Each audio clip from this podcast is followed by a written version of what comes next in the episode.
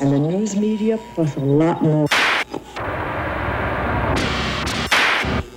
It is very relevant in America today. En los 90, los videoclips musicales tenían un impacto mucho mayor que el que tienen ahora. Con una industria impulsada por MTV y la atención de la gente concentrada en unos pocos medios, radio y televisión principalmente, la alta rotación de ciertos videoclips les otorgaba un alcance y relevancia a los que las producciones de hoy difícilmente pueden aspirar. Tanto fue así que ciertos videos terminaban trascendiendo más que la propia canción, sin importar lo buenas que fueran. Algo así sucedió con Jeremy, tercer sencillo del debut discográfico de la banda estadounidense Pearl Jam, titulado Ten, y en parte se debió a la perturbadora historia que relataba.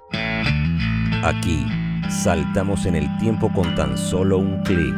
Escuchas Alexa Rewind. Sean bienvenidos al episodio 1 de este podcast. Mi nombre es Alexa y pueden encontrarme en Instagram como arroba Alexa Broadcast. Vengo cargada de información relevante de la cultura pop y en esta primera temporada que yo he denominado acontecimientos impactantes de la vida real convertidos en hits mundiales.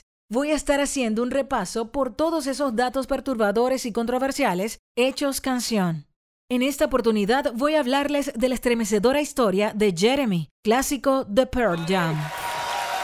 Tonight's musical guest is an American rock institution. Please welcome Pearl Jam. Escuchas Alexa Rewind. Being here. Thanks so much. Nice to see you. Eddie, Mike, Stone, Matt, Jeff, good to see you. Thanks for being here and thanks for doing the Global Citizens Festival.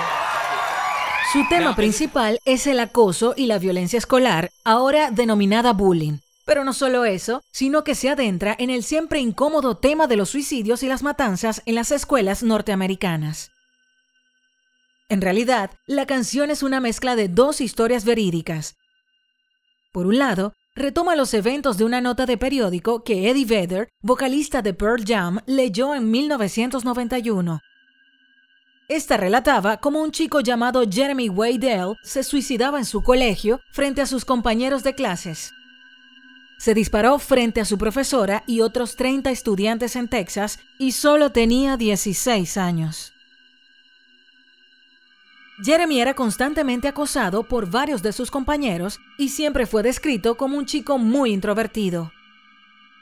El coro de la canción que dice Jeremy spoken.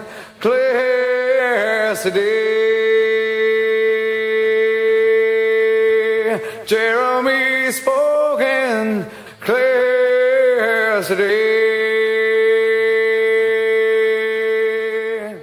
Jeremy spoke in class today se refiere a lo inusual que resultaba el hecho de que el joven hablara en clase. Luego de llegar tarde a la escuela esa mañana, se le dijo que fuera por un justificante a la oficina correspondiente.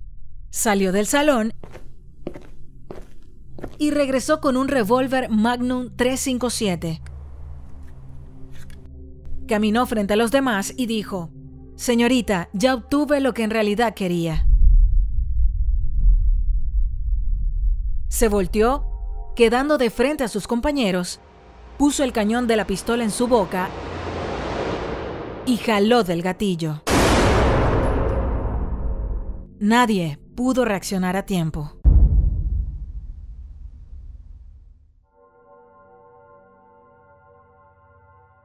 La noticia en el periódico dejó impresionado a Eddie Vedder lo suficiente como para escribirle una canción.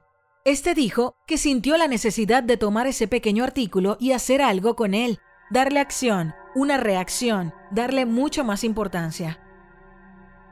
La letra narra la falta de atención que los padres prestaban al adolescente, objeto de burlas y bromas de otros, lo que podría haberlo llevado al suicidio. Salió de un pequeño párrafo en un periódico, lo que significa que te matas y haces un enorme sacrificio para intentar conseguir tu venganza. Significa que todo lo que conseguirás es una nota en el periódico, explicaría más tarde Vedder.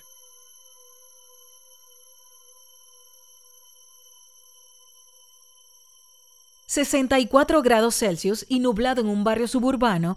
...ese es el inicio del video y es lo mismo al final... No pasa nada, nada cambia. El mundo sigue y tú ya no estás. La mejor venganza es vivir y probarte a ti mismo. Sé más fuerte que esas personas y entonces puedes responder. Culmina Vedder. Para 1988, la ciudad de Richardson, en el estado de Texas, ya tenía tres antecedentes de suicidio en escuelas. Escuchas Alexa Rewind. Hago un paréntesis para comentarte que si deseas comunicarte conmigo, ya sea para regalarme tu opinión, sugerir, saludar, también enterarte de nuevos episodios y especiales que estaré realizando, sígueme en Instagram, arroba Alexa Broadcast. Y si te gusta este podcast, compártelo y recomiéndaselo a tus amigos. Estamos en todas las plataformas digitales como Spotify, Apple Podcasts, iVoox y más. Ya lo sabes, arroba Alexa Broadcast en Instagram. La segunda historia está basada en otro estudiante que Vedder conoció en la escuela secundaria. Hizo lo mismo que el chico del periódico, excepto que no se quitó la vida, sino que terminó disparando a un salón de clases. Eddie Vedder dijo, recuerdo estar en los pasillos y escucharlo. Había tenido altercados con ese chico en el pasado. No lo sé. Creo que la canción dice mucho. Creo que va en alguna dirección.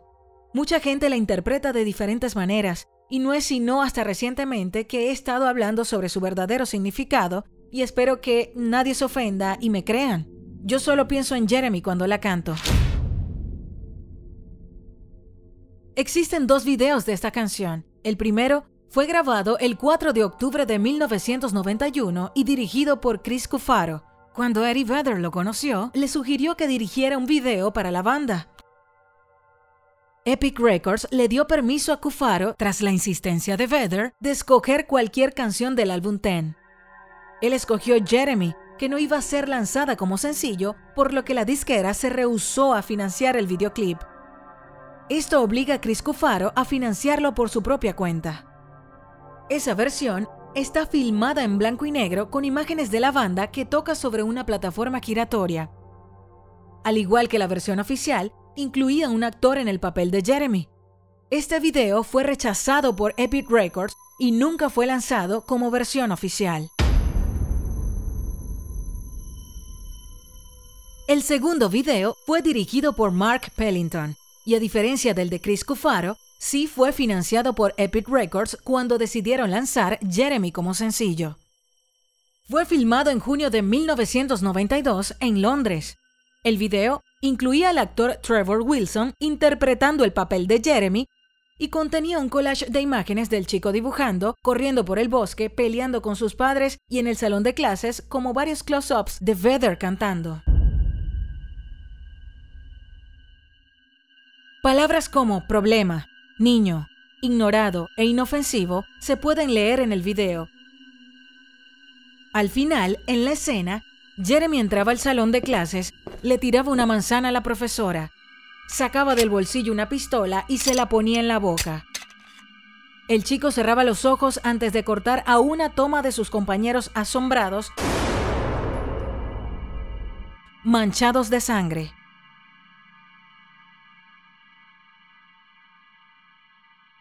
El mensaje fue malinterpretado por el público en general. Como Vedder señalaría más tarde, en la historia, Jeremy no asesina a los estudiantes, sino que la sangre es la suya luego de suicidarse. Esta confusión surgió a raíz de esta misma escena, que fue clave y por supuesto completamente censurada. Era demasiado fuerte para mostrarse en televisión, pero daba un mejor contexto de lo que ocurría. Pearl Jam y el director Mark Pellington explicaron que su intención no era glorificar la violencia escolar y la depresión, sino al contrario, señalar el problema. El videoclip, estrenado el 1 de agosto de 1992, se convirtió de inmediato en un éxito en Music Television. Con una alta rotación en la programación, ganó cuatro premios en los MTV Video Music Awards de 1993, incluso como mejor video, y tuvo dos nominaciones al Grammy el mismo año, Mejor Canción de Rock y Mejor Interpretación de Hard Rock. Well, uh, we're, uh, we're a group We're a group, and uh, I guess it was a video. I don't know how you could say uh, it was the best. It's just a little piece of art. You can't really uh, put art into a competition, you know. But uh, this looks like Bono, kind of. But thanks. Bye. So to the power of music, you know, thanks.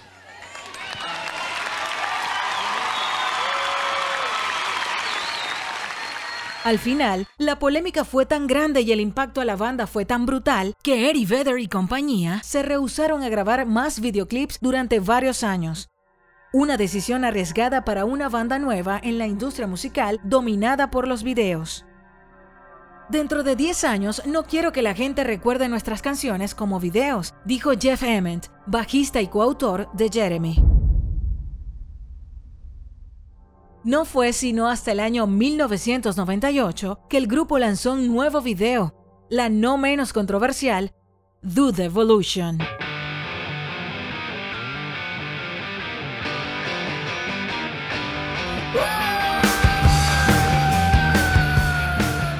Hasta aquí el episodio 1 de este podcast, dedicado a educar tus oídos con muchísima buena música que se hizo en otras épocas y que siguen y seguirán más vigentes que nunca. En esta edición de la primera temporada, denominada Acontecimientos impactantes de la vida real convertidos en hits mundiales, dimos un paseo por el grunge de Pearl Jam, haciéndoles refresh sobre la estremecedora historia de Jeremy y el por qué es considerada un himno de esta agrupación. Pueden seguirme en Instagram, arroba Alexa Broadcast, para que te enteres sobre próximas ediciones y especiales que estaré realizando. También para que puedas estar en contacto conmigo y así me cuentes cuál fue tu parte favorita. Si te gustó, por favor comparte y recomiéndaselo a tus amigos melómanos. Mil gracias. Nos escuchamos en la próxima edición de Alexa Rewind.